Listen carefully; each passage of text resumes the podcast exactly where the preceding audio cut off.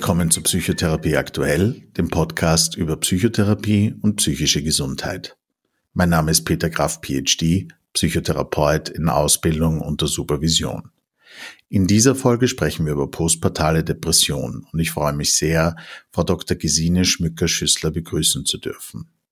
Frau Dr. Schmücker-Schüssler ist klinische und Gesundheitspsychologin und Psychotherapeutin mit Zusatzbezeichnung Verhaltenstherapie.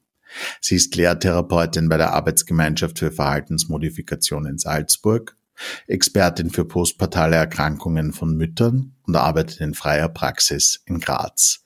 Herzlich willkommen, Frau Dr. Schmücker-Schüssler. Vielen Dank für die Einladung. Was genau ist postpartale Depression? Okay, also postpartale Depression ist ähm, zeitlich eingegrenzt. Das heißt, es ist die Depression nach der Entbindung. Ähm, circa 10 bis 20 Prozent aller Frauen erkranken depressiv in den ersten Wochen nach der Geburt ihres Kindes. Ähm, und je nachdem, wo man schaut, sei es jetzt das ICD-10, das ist eines unserer Manuale, wo wir äh, diagnostizieren, wir Psychotherapeuten. Da wäre die Definition, dass es circa in den ersten sechs Wochen nach der Geburt auftreten soll, um auch als eine postpartale Depression ähm, gesehen äh, werden zu dürfen. Ähm, aber oft in der Praxis wird es nicht so gehandhabt. Da ist man ein bisschen großzügiger. Das heißt, die ersten drei Monate sind nach wie vor eine sensible Zeit, würde man sagen. Und es gibt sogar Frauen, ähm, die kommen dann drauf oder auch äh, Ärzte kommen drauf oder Kliniker. So ungefähr nach sieben Monaten kann auch sein, dass Frauen merken, eigentlich habe ich eine postpartale Depression. Das fällt dann dem Umfeld manchmal, dem Umfeld gar nicht so auf, dass die Frauen äh, Depressionen haben, äh, da ja viele Frauen wirklich auch nach der Geburt ähm, an Erschöpfung leiden, an Schlafmangel leiden. Die Welt sieht auf einmal ganz anders aus. Sie haben einen kleinen Menschen, der permanent äh, betreut gehört und sind sehr fremdbestimmt. Äh, das heißt, das ist jetzt nicht unbedingt etwas, was sofort auffällt, aber manchmal fällt es doch wirklich sofort auf. Warum gibt es die postpartale Depression? Wodurch wird sie ausgelöst, beziehungsweise ihr Auftreten begünstigt? Ähm, also die Forschung ist sich einig, ähm, dass es multifaktoriell bedingt ist. Jetzt können wir so die beiden großen Erklärungen sind das eine das Physiologische und das andere ist das Psychologische. Also das Physiologische, da würden wir ähm, Richtung Hormone schauen weil nach der Entbindung gibt es einen massiven Abfall von Progesteron und Östrogen. Und in der Schwangerschaft steigt es um den 200-fachen Wert. Das mhm. könnte eine Erklärung sein. Ähm, das andere auch physiologische Veränderungen durch das Stillen weiterhin. Dann gibt es auch Schlafmangel. Das ist ja auch, muss man sagen, eine Foltermethode. Also das wirklich sozusagen, dass Frauen neben sich stehen können. Und ähm, das andere ist, sind mögliche psychologische Erklärungen, die mich natürlich als Psychotherapeutin, Psychologin besonders interessieren. Ähm, und es kann sein, je nachdem natürlich in, in welcher Lebensphase die Frau steht oder wie alt sie auch ist, was sie schon in ihrem Leben geleistet hat oder erledigt hat, dass es wirklich eine massive Rollenveränderung ist. Jetzt von einer vielleicht berufstätigen Frau, die relativ gleichberechtigt war, jetzt bei uns in Österreich oder auch Deutschland, ähm, eine relativ gleich, also gleichbestimmte Partnerschaft ähm, und dann auf einmal zu einer vielleicht erstmal nicht verdienenden Frau, die abhängig ist von ihrem Partner finanziell ähm, vielleicht dann auch in der typischen Mutterrolle sich auf einmal findet, ähm, dann vielleicht auch in der Versorgerrolle zum Partner, äh, der, wenn es ganz klassisch wäre, von der Arbeit dann nach Hause kommt. Und dass es alles ein, eine riesige Veränderung ist, ja, die nicht alle Frauen ähm, ganz komplikationslos sozusagen äh, dass sie, dass sie sozusagen in diese neue Rolle ganz komplikationslos äh, schlupfen. Ähm, das andere ist natürlich auch die Faktoren, die eine Stabilität geben, äh, wie wir alle, denke ich, haben. Das heißt möglicherweise unsere Freizeitaktivitäten, unsere Hobbys, unsere sozialen Kontakte, ähm, einfach flexibel sein, spontan sein können. Das fällt erstmal weg, wenn ein kleines Baby da ist, ja, weil das ist ja das Allerwichtigste, dass es Baby versorgt ist und äh, dass es schläft und dass es gestillt wird. Und das dauert ja alles eine Weile, dass sich da so ein Rhythmus einstellt. Das heißt, die Frauen erleben sich erst sehr, sehr fremdbestimmt. Und das ist nicht für alle Frauen so einfach. Natürlich zusätzlich ist noch, ähm, dass die Partnerschaft dadurch auch verändert wird. Also man sagt auch gerne so, dass aus einer Dyade, wenn es jetzt das erste Kind eine Triade wird, die Triangulierung ist ja nicht immer ganz einfach. Manchmal fühlt sich eine, einer sozusagen außen vor und die Partnerschaft muss sich dann neu sortieren. Da braucht es einen Anpassungsprozess. Und je nachdem natürlich, wie die Partnerschaft ist, das heißt, wie vertraut die miteinander sind oder was sie auch für eine Beziehung vorher hat, hatten, ähm, verlieren die Partner ja auch ein bisschen etwas an Intimität oder auch Zeit füreinander, wenn ein Baby da ist. Äh, aber hoffentlich natürlich im positiven Sinne gewinnt sie auch etwas, eine Familie entsteht. Ein Baby ist ja ein sehr verbindendes Element zwischen zwei Personen. Ähm, also da können unterschiedliche Faktoren äh, können da äh, relevant sein, ja, warum mhm. eine Frau eine postpartale Depression hat. Was unterscheidet für Sie äh, die postpartale Depression von anderen affektiven Störungen? Also jetzt im, im Aussehen sozusagen, wenn jetzt jemand nicht wissen würde, diese Frau hat gerade ein Baby gekriegt, sieht es gleich aus, kann man sagen. Aber die Themen, um die die Frau sich dreht, haben sehr, sehr viel mit dem Kind zu tun. Ja, also Thema Schuldgefühle. Ähm, ich bin vielleicht keine Mutter. Ähm, mein Kind hat eine andere Mama verdient. Wenn es dann Richtung Zwänge oder Ängste geht, dreht sich da sehr, sehr viel um das Baby. Also bei Zwängen habe ich jetzt letztens gerade eine Frau behandelt, die hat gedacht, sie wird ihr Kind mit dem Messer verletzen. Das heißt, sie möchte auf keinen Fall neben dem Kind kochen, weil sie denkt, dann könnte sie das Kind attackieren. Ähm, also dass, dass sich da sehr viel der Inhalte ähm, um das, um das Baby und um das Kind auch drehen. Und was unterscheidet dann die Behandlung einer postpartalen Depression von der Behandlung anderer affektiver Störungen? Gibt es äh, eine andere medikamentöse Behandlung? Arbeiten Sie als Therapeutin äh, anders mit Menschen, die dieses Krankheitsbild haben? Ähm, also es ist so, dass ähm, man zum Teil, besonders in der Verhaltenstherapie, wir nennen das ja oft sozusagen die Werkzeuge, die wir verwenden, um auch eine, eine Depression in einem anderen Lebenszeitraum äh, zu behandeln, sind sehr ähnlich. Was noch zusätzlich ähm, dazu kommt, ist, dass man ja ein Baby auch hat und äh, dieses Baby möglicherweise schon auch unter ähm, den affektiven Einschränkungen der Mutter leidet. Ja, das Baby hat jetzt nicht unbedingt äh, ein, einen optimalen Interaktionspartner in einer Mutter, die depressiv ist. Ja, und das heißt, wir können das Baby mit einbeziehen in die Therapie, wenn wir denken, das wäre wichtig. Es ist eigentlich auch immer so, dass ich die jungen Mütter auch, wenn sie das jetzt nicht erwähnen, bitte das Baby doch bitte mit in die Therapie zu bringen. Da sind die mhm. jungen Frauen oft sehr glücklich und entlastet, dass das auch möglich ist, weil das ist ja schon mal der erste, der erst, das erste Problem. Ich möchte gerne in Therapie kommen, was mache ich mit meinem Baby? Ähm, das ist aber auch wichtig, dass zum Teil natürlich die Mutter auch alleine kommt, aber ich sehe immer mindestens einmal gerne auch, auch das Baby. Ähm, und da können wir dann schon gleich auch über das Kind wirklich reden und über das Baby reden. Ist da Blickkontakt zwischen Mutter und Kind? Ähm, wendet sich äh, die Frau liebevoll ihrem Baby zu? Dreht sie den Maxikosi weg, so dass das Baby uns gar nicht anschaut? Sie hat gar keinen Blickkontakt. Also mhm. ja, also da habe ich ganz, ganz viel Information schon gleich über die über die Mutter-Kind-Beziehung. Also das ist sozusagen das eine, was man damit einbeziehen kann. Ähm, dann gibt es auch etwas, das ist vielleicht bekannt, das kommt aus der sogenannten Bindungsforschung, die ja sehr, sehr wichtig ist, ähm, wenn wir mit kleinen Babys und, und Eltern arbeiten. Und da wird gesagt, dass eigentlich ein, ein ideales ähm, Elternsein ist ein feinfühliges Elternsein.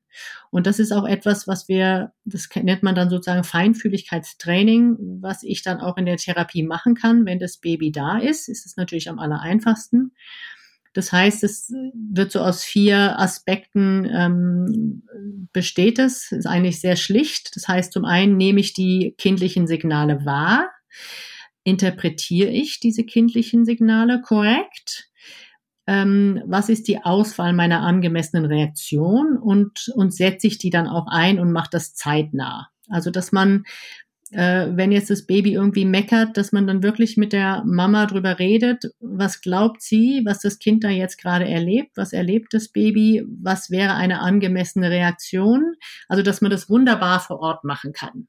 Und das ist schon etwas, was jetzt sehr speziell ist ähm, im Vergleich zu einer anderen Psychotherapie, zu einem anderen, ähm, zu einem anderen Lebenszeitraum sozusagen. Also wenn es jetzt nicht postpartal ist, ja, würde ich ja kein Kind mit in die Therapie bringen lassen, mhm. weil es wirklich auch so sein kann, dass, dass auch eine Interaktionsstörung sozusagen vorliegen kann. Ne?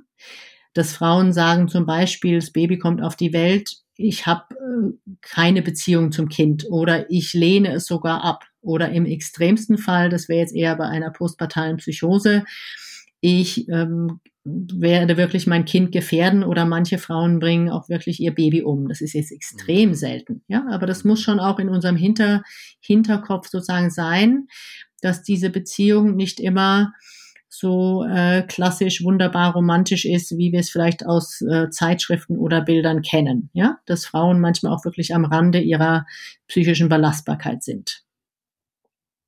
Mhm. Also das ist sozusagen das das eine, was besonders ist, mhm. also quasi diese Mutter-Baby-Therapie, die ich anbiete und natürlich Kollegen auch, die in diesem Feld arbeiten. Das andere ist ähm, dass wir erstmal, wenn Frauen zu uns in Therapie kommen mit diesem Thema, ist ganz wichtig, dass wir erstmal die jungen Mütter auch beruhigen, dass wir die Ängste und Sorgen auch sehr ernst nehmen und dass es eine Lösung gibt und dass sie keine schlechte Mutter ist, sondern dass es eine Krankheit ist, unter der sie leidet. Ja? Also es ist wirklich erstaunlich, wie viele noch nicht wissen, dass es so etwas gibt. Ja? Weil 10 bis 20 Prozent ist ja wirklich relativ viel. Und da ist dann auch am Anfang oft sehr hilfreich, dass man wirklich auch sozusagen soziotherapeutisch eingreift, dass man unterstützt, dass man schaut, was gibt's für Entlastung, gibt's eine Putzfrau kann organisiert werden, was ist mit dem Babysitter, wie ist es äh, Schwiegermutter oder Mama kann die entlasten oder eine Freundin. Also dass es wirklich auch ähm, dann die Möglichkeit gibt, ein Netzwerk ein bisschen mehr einzuspannen. Viele Frauen trauen sich das nicht oder wollen das nicht oder denken, das brauchen sie nicht. Es können ja alle, warum kann ich das nicht? Aber äh, dass ich da schon relativ klar das auch kommuniziere, dass das, dass es sehr wichtig wäre für sie, dass sie da Entlastung findet. Und sie hatten, glaube ich, am Anfang auch nochmal nach, ähm, ich glaube, äh, medikamentöser äh, Behandlung äh, gefragt. SSRI, besonders Sertralin, wird sehr gerne verschrieben bei postpartaler Depression, ähm, weil es jetzt nicht etwas ist, was sehr schädlich ist für das Baby, wenn viele Frauen ja stillen möchten. Ne? Und, und das ist etwas, was wenn es klappt und Frauen sind sehr belastet, dann ist es natürlich wunderbar und dann mhm. möchten sie das gerne beibehalten. Und sie die Vorstellung, ich nehme jetzt ein Medikament und vergifte dann mein Baby, so mhm. erleben die Frauen das manchmal, möchten sie auf keinen Fall. Und da ist aber gut zu hören, dass Sertralin doch empfohlen wird, das kann man auch stillend nehmen, äh, wenn die Frau wirklich sehr belastet ist, weil es ja immer auch wichtig ist, so abzuwägen. Ähm, wie sind die Nebenwirkungen, wenn ich kein äh, Medikament nehme? Bin ich dann wirklich ähm, sehr energielos, sehr schlapp, sehr pessimistisch, kann mich eigentlich meinem Baby gar nicht liebevoll und schön zuwenden? Das ist ja auch eine Nebenwirkung, ja. Und wenn ich das Medikament nehme und merke, ich komme so ein bisschen aus dem Loch raus, ich habe wieder mehr Lebensfreude, ich sehe positiv in die Zukunft, ich kann mich aufraffen, mich anzuziehen und rauszugehen und spazieren zu gehen mit meinem Baby, das ist ja sehr, sehr wichtig. Ja? Also, aber natürlich die Mutter entscheidet. Wie wirkt sich so eine postpartale Depression auf die Kinder aus, auf die Partnerschaft und auch auf die äh, Familie der Menschen, die darunter leiden? Ja, also natürlich jede längere oder auch ähm, intensive Krankheit, denke ich, besonders zu der Zeit, wo gerade ein, ein neuer Mensch auf die Welt kommt, ist ja für, für die Familie und die Partnerschaft, denke ich, sehr belastend und auch irgendwo bedrohlich, weil meistens ist es ja so, dass, dass die Mutter die Hauptlast übernimmt äh, an Childcare sozusagen, also auf das Baby aufzupassen, zu stillen und sich darum zu kümmern.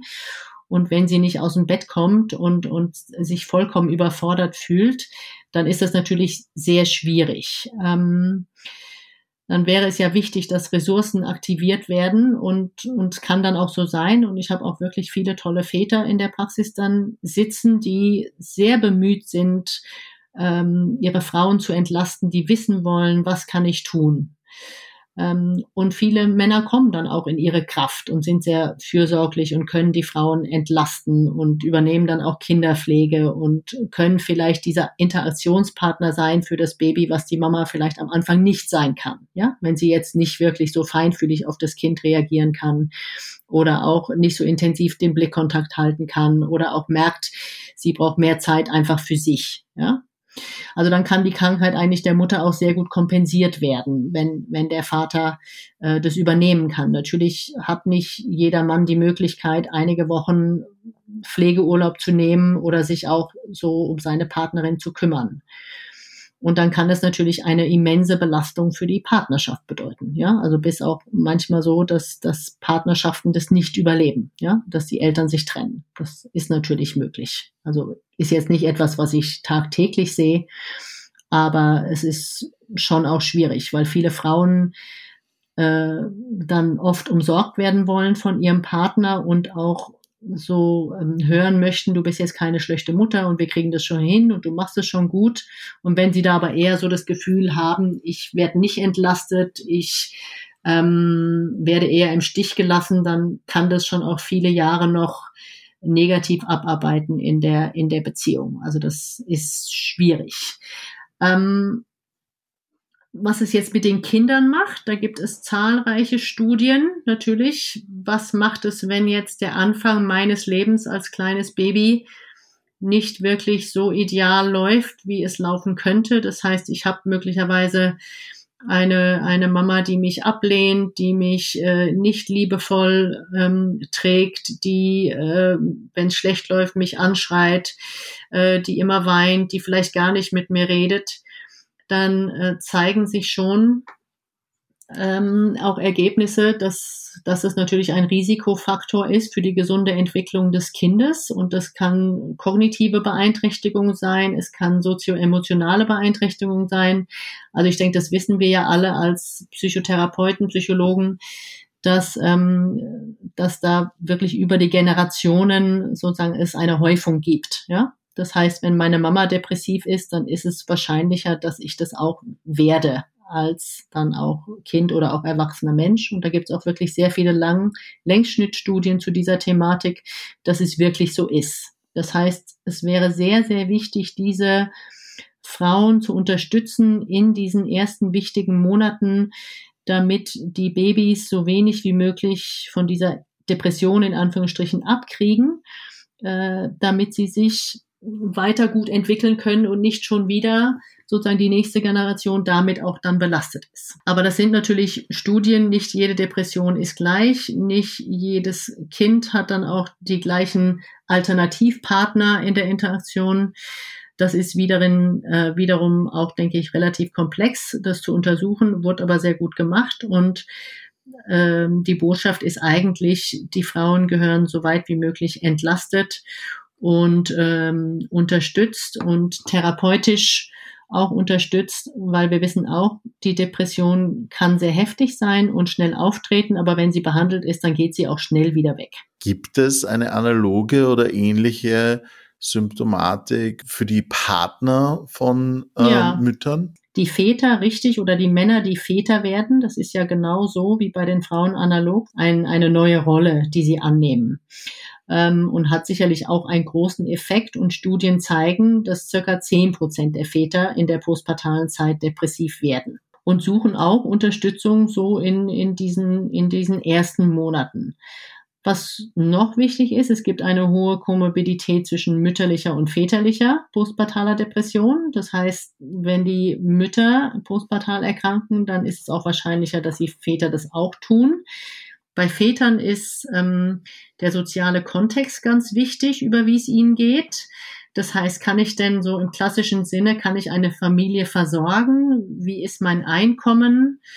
Ähm, scheint auch sehr wichtig zu sein, natürlich, wie ist die Qualität der Paarbeziehung? Das heißt, ist es eine Frau, mit der ich wirklich auch eine, eine langfristige Zukunft sehe?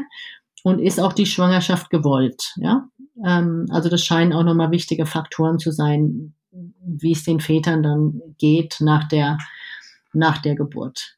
Was ich auch ganz äh, witzig finde, in Anführungsstrichen, ist anscheinend Väter nehmen vier Kilo zu in der Schwangerschaft ihrer Partnerin. Und das ist ja ungefähr das Gewicht von einem Baby. Und ähm, das ist natürlich jetzt keine Hexerei, sondern ich denke, man kann sich ja vorstellen, wie es vielleicht oft ist, wenn die Frauen dann schwanger sind, äh, die Väter da auch symbiotisch äh, vielleicht ein bisschen sind, dann geht man nicht mehr so viel fort, dann ist man eher zu Hause, sitzt vielleicht vom Fernseher, trinkt ein Bier, macht vielleicht nicht mehr so viel Sport. Also das wäre so die Erklärung, ja, dass sich sozusagen schon in der Schwangerschaft auch äh, das Leben der Väter auch verändert, ähm, analog zu denen der Mütter. Ne? Wenn man als, als schwangere Frau jetzt 10, 15 Kilo mehr wiegt, dann macht man nicht mehr die gleichen Sachen wie vorher. Ja? Ähm, und natürlich jetzt auch nochmal mit dieser Rolle, das ist ja auch sehr unterschiedlich, natürlich wie potent in Anführungsstrichen da Väter sind, also ob sie wirklich gute Verdiener sind, ob sie einen stabilen Job haben, ob sie sich da wohlfühlen und auch was so ihre Vaterrolle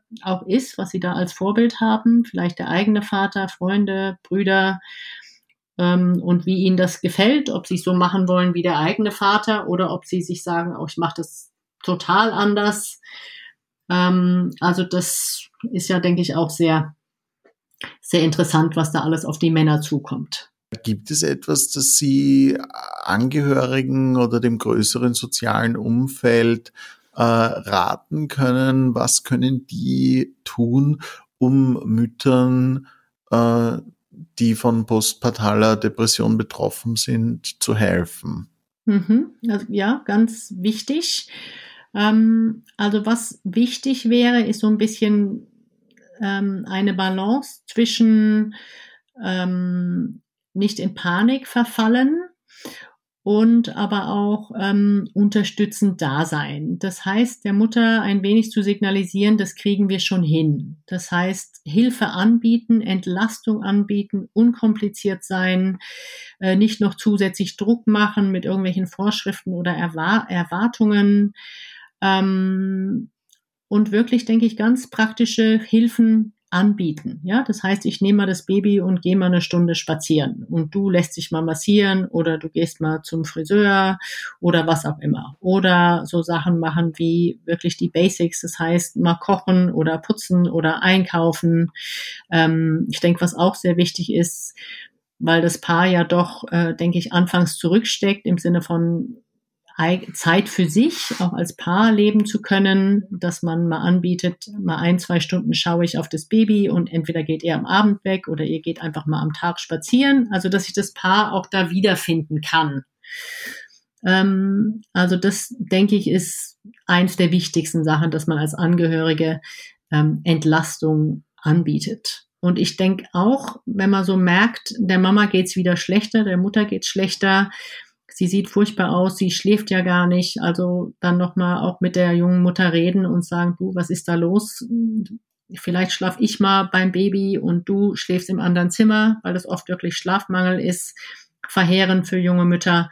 Also auch in diesem, in diesem Sinne da etwas anbieten, was natürlich schon auch viel Zeit äh, abverlangt von Familie und nicht jeder ist willens, das so ähm, ja, sich da so zu engagieren. Und natürlich wohnen nicht alle Familien um die Ecke. Ja? Das heißt, manche mhm. sind wirklich weit entfernt, wohnen, wohnen auch in Städten relativ isoliert von unkomplizierter äh, Entlastung. Das ist alles nicht so einfach. Was würden Sie denn neuen Müttern für ihre psychische Gesundheit raten?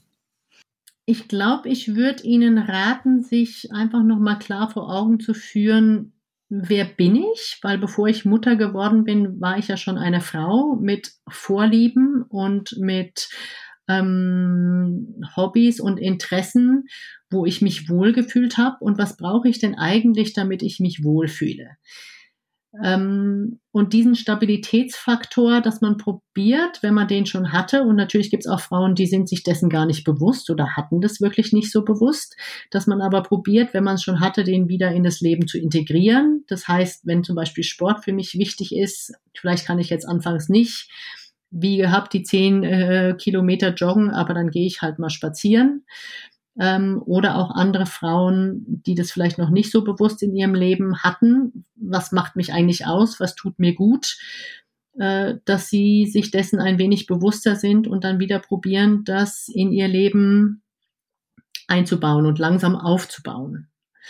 Das heißt, ähm, das wäre ganz wichtig. Das heißt, was tut mir gut? Wo habe ich so meine, meine Insel, nenne ich immer, wo ich einfach mal wieder zu mir komme. Ich denke, was sehr wichtig wäre, ist Unterstützung wirklich suchen und annehmen. Es gibt ganz viele Müttergruppen, es gibt oft über die Kirchen, da muss man jetzt gar nicht ähm, christlich äh, sein, gibt es viele, nennt man bei uns in Graz Zwergeltreff, also wo wirklich die Mütter mit den Babys hinkommen für Austausch und Entlastung. Das heißt, die Babys brauchen das jetzt erstmal gar nicht so sehr, aber es ist oft, dass den Frauen die Decke auf den Kopf fällt. Und da gibt's viele Gleichgesinnte in ähnlichen Lebensphasen und das erleben viele Frauen als sehr positiv und Unterstützung, äh, unterstützend. Ich denke, ein Abschied von Perfektionismus äh, wäre sehr gut und auch schaffen, flexibel zu reagieren. Da sind Frauen natürlich sehr unterschiedlich. Manche haben einen durchgetakteten Tag und sind super strukturiert und dass es dann jetzt nicht mehr so klappt mit dem Baby, ist für viele sehr ähm, belastend. Andere könnten da viel flexibler sein, die haben nicht so durchstrukturierten Tag.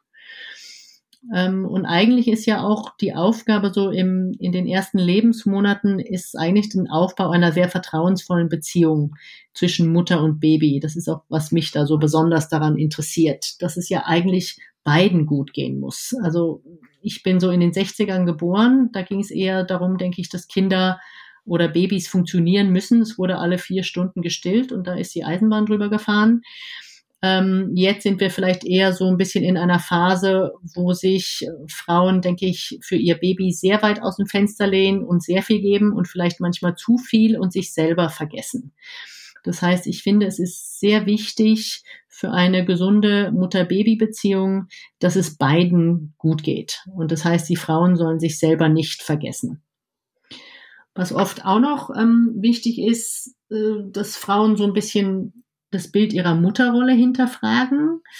Ähm, das kommt dann oft erst, wenn sie dann auch Schuldgefühle haben und merken, oh, ich will ja eigentlich nicht äh, nur die ganze Zeit auch beim Baby schauen oder es ist auch langweilig oder ich ähm, möchte auch ein bisschen Zeit für mich verbringen, aber eigentlich heißt Mutter doch, ich muss immer Ja sagen, bin immer da für alle, sorg mich immer ums Baby ähm, dass sie das eigentlich auch mal ein bisschen hinterfragen können. Und natürlich wäre es gut, wenn sie eine Partnerschaft haben, dass sie das auch mit dem Partner besprechen.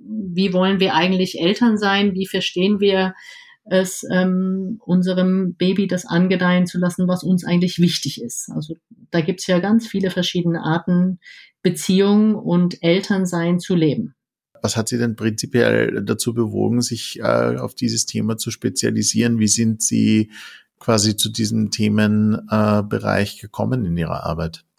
Ja, das ist ähm, wie halt so oft ein bisschen, würde ich schon sagen, auch ein Zufall. Also, dass ich überhaupt Psychologie studiere, ähm, war so Thema Verhaltensbeobachtung, die mich sehr interessiert hat, als, als also in meinen, was weiß ich, äh, late, late Teens.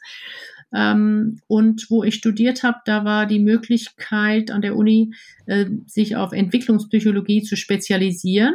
Und einer der Professoren hat sehr detailliert Mutter-Baby-Interaktionen, also Frame by Frame, analysiert. Das heißt, wie ist wirklich das Hin und Her, die Interaktion zwischen Mutter und Baby? Ähm, hat äh, gezeigt, dass nicht nur das Baby ein passiver Empfänger ist von dem, was die Mama macht, sondern dass es wirklich ein wie ein Tanz ist. Jeder kann dazu beitragen. Jede Regung von Mutter und auch Baby, wenn sie beide natürlich gesund sind, beeinflusst auch den anderen. Und somit wird auch eine Beziehung aufgebaut. Ja, das sagt ja der Joachim Bauer so schön. Also durch das Du entsteht das Ich. Das heißt, ein Baby, würden wir sagen, kann nur ein Selbst und eine Identität entwickeln, wenn es ein Gegenüber hat. Ja? Äh, das heißt, das hat mich da sehr interessiert an der Uni und habe mich da auch schon da damals drauf spezialisiert und natürlich wir Psychologen beschäftigen uns mit Problemen. Das heißt, wo gibt es Probleme, wenn zum Beispiel entweder das Baby in irgendeiner Art und Weise eingeschränkt ist, sei es durch eine Frühgeburt oder eine Krankheit oder wenn die Mama äh, postpartal erkrankt oder auch psychotisch wird. Also dadurch ist das sozusagen dann gekommen, ähm, dass mich das auch in meiner Forschung und meiner Doktorarbeit sehr interessiert hat. und jetzt einfach in Graz durch meine psychotherapeutische Tätigkeit äh, ich das anbiete und das sehr gern und ähm, ja angenommen wird und ich da so ein Plätzchen für mich geschaffen habe und mich das sehr sehr freut, weil mich die mhm. Forschung wirklich auch damals sehr interessiert hat. Ich das auch immer noch probiere, da dran zu bleiben ähm, und und das einfach ein sehr sehr schönes Arbeiten ist, wenn man so am Anfang einer entstehenden Beziehung dabei sein darf. Ja. Mhm und Kinder auch oder kleine Menschen, Babys ja wirklich auch was extrem Heilsames haben. Also mhm. was dann auch sehr schön ist, wenn die Babys dann ungefähr mit drei Monaten schon auch anfangen, wirklich dann zu lachen und die Mutter anzulachen. Das kann einfach so viel Heilendes sein, wenn die Mutter, wenn es ihr dann vielleicht schon ein bisschen besser geht. Ja, das heißt, mhm. das Baby kann auch wirklich ein, ein ganz wichtiger Faktor sein, dass es der Mutter besser geht. Ja, Frau Dr. Schmücke-Schüssler, vielen, vielen herzlichen Dank, dass Sie sich heute Zeit genommen haben, um mit mir über dieses Thema zu sprechen. Ich äh, war wirklich sehr, sehr spannend für mich und ich glaube, äh, dass das sicher auch für Leute, die sich äh, gerade in dieser Situation befinden oder jemanden kennen, der äh, gerade so eine große Lebensveränderung durchmacht, eine sehr hilfreiche Sache war. Vielen, vielen Dank. Ja, vielen Dank für die Möglichkeit, dass ich das hier ein bisschen ausbreiten durfte. Dankeschön.